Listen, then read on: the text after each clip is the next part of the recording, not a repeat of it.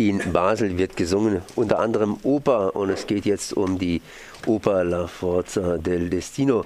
Da war Chris Rütschlin für uns in einer neuen Premiere, beziehungsweise ja, das wird aufgeführt. Servus erstmal. Guten Morgen. Am vergangenen Wochenende, da ging es wieder los. Äh, was ist das, die Forza del Destino? Ist ein Stück, das bereits im vorvorigen Jahrhundert geschrieben wurde. Ja, sie entstand Mitte des 19. Jahrhunderts. Da schrieb Verdi dieses, diese Oper Die Macht des Schicksals. Eigentlich wollte er ja schon gar nicht mehr schreiben, aber die Petersburger, die haben ihn gelockt mit vielen Golddukaten. Er möge doch noch mal was produzieren. Und eigentlich war ja seine Idee den Aufstieg eines Lakaien zum Staatschef aber der Stoff wurde dann abgeschmettert in Petersburg. Das hätte ja können die Macht des Zaren gefährden. Er dürfe alles schreiben, nur nicht, dass er den Zaren zwingt, eine Republik hier einzurichten. Und dann hat er sich auf diesen Stoff hier äh, verlegt, die Macht des Schicksals, unverfänglich für den Zaren. Ja, das wäre auch gleich die Frage gewesen, unverzänglich für den Zaren, das heißt ein bisschen handzahm. Ähm, was sagt denn so ein Stoff überhaupt, wenn dann der Stoff so handzahm ist, beziehungsweise wird nicht mit der Zeit sowas auch ein bisschen stumpf, ähm, ja lieblich, schön verklärt. Was ist denn da der heutige Bezug? Ja, nee, Verdi ist da natürlich schon raffiniert. Er hat sich dann einen Stoff ausgesucht, wo ja dieser Fremdling drin vorkommt, dieser Inka-Prinz.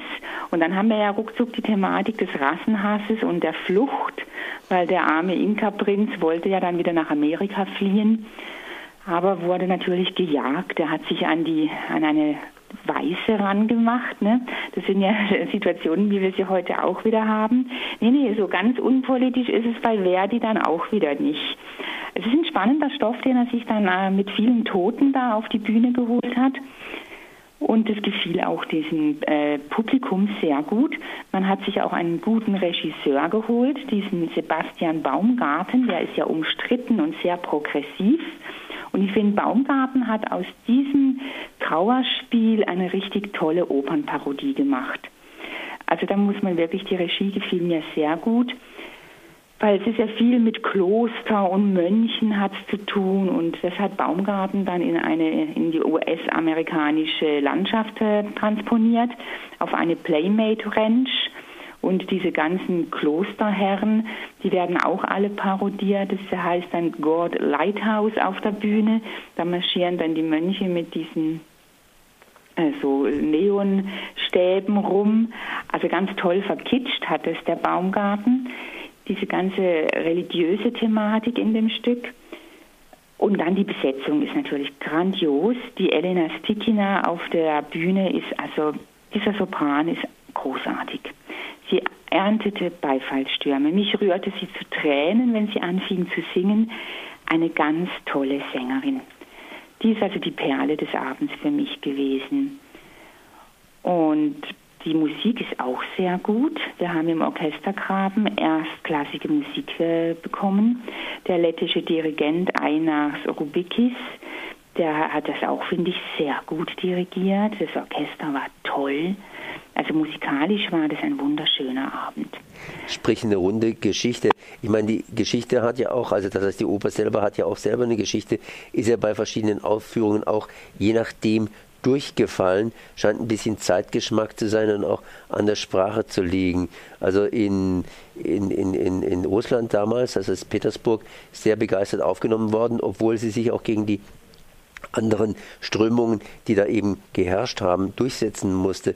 Ich meine, das ist ja italienische Oper, über die wir gerade eben reden. Inwiefern ist es italienische Oper geblieben? Das ist jetzt gerade eben gesagt, dass das jetzt nach USA verlegt wurde. Ja, das finde ich ein Geniestreich. Das Bühnenbild war grandios.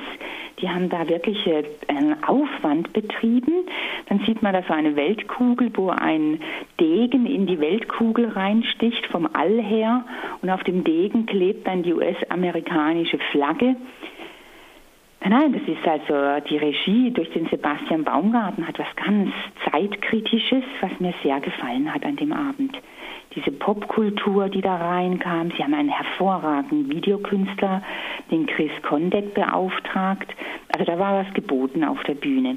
Wirklich ein Gesamtkunstwerk. Von der Musik über den Gesang, das Bühnenbild. Also für mich war das ein, wirklich ein ganz wertvoller Abend. Naja, ich meine, Europa war damals, als es geschrieben worden ist, so ein bisschen Machtzentrum, heute eher nach USA verlegt. Insofern eigentlich eine richtige Verschiebung. Was hat sich jetzt geändert bei der ganzen Sache, außer dass es Popkultur jetzt hier stärker herauskristallisiert worden ist? Meinst du jetzt diese Regie von dem Baumgarten? Ja, ja, so etwas in der Richtung ganz Er hat halt also verkitscht. Ich meine, man kann ja so Sätze nicht stehen lassen, wenn da der Chor dann singt, Tod den Deutschen der ewigen Geisel Italiens.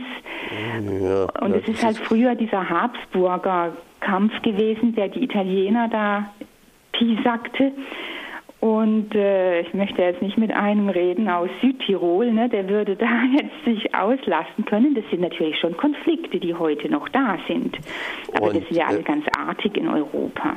Und ja, genau. Und was wurden da jetzt an neuen Konflikten sozusagen? Was, was ist heute politisch korrekt? Was kann man, hat man da heute jetzt reingesetzt?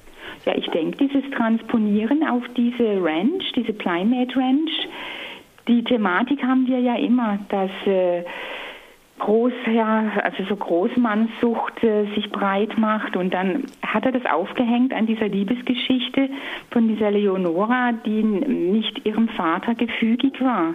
Der Marchese hat natürlich gesagt, das ist ein Unding, so eine Heirat kann man doch nicht zustimmen, der Inka-Prinz. Und da hat er ja so ein, der sah auch recht verwegen aus, der Inka-Prinz, als er dann die Bühne betritt in dieser Regie. Und klar, so der Schreck einer von Eltern, wenn sich die Tochter da den falschen Mann auspickt. Oder aber eben, er bringt diese fremdländische Thematik rein, den Sprengstoff in der eigenen Familie. Und sie will ja auch, sie büßt dann in dem Kloster, geht in die Einsiedelei und von Rachsucht angetrieben will ja dann der Bruder von der Leonora diese, diesen Tod, diesen es ist ein falscher Schuss gefallen. Ne? Und dann wurde der Marchese getötet von diesem Inka-Prinz. Und der hat es ja nicht absichtlich den abgeschossen. Aber der Schuss löst sich, das Schicksal schlägt zu. Und dann war man halt in dieser alten Tradition, dass der Sohn den Tod des Vaters rächt und hat halt geschworen, er bringt die Schwester um, er bringt diesen Geliebten um. Und eigentlich hatte ja in der ersten Fassung Verdi gleich vier Tote auf der Bühne. Auch der arme Inka-Prinz hätte müssen sterben. Aber da hat er sich dann besonnen, dass dieser Handlungsstrang doch ein bisschen, äh, nee, das muss er umschreiben. Aber das ist das, was den Baumgarten fasziniert, diese Brüchigkeit, die Widersprüche, wenn die Charaktere hysterisch werden und Gefühle zeigen. Und das ist praktisch das, was man bei der Oper eben haben will, Gefühle mit Musik untermalt.